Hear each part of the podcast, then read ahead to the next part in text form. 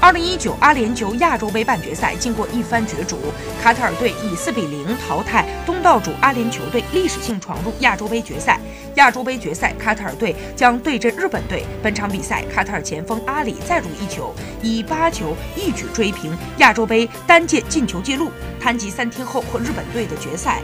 桑切斯认为，多一天休息的对手在体能上占据优势，比对手少休息一天，体能和精神上的恢复是挑战。卡塔尔是亚洲杯至今唯一没有失球的球队。主教练桑切斯表示：“我们至今没有失球，这是晋级到决赛的重要原因，也将是我们挑战日本队的武器。我们会竭尽所能的做到最好。”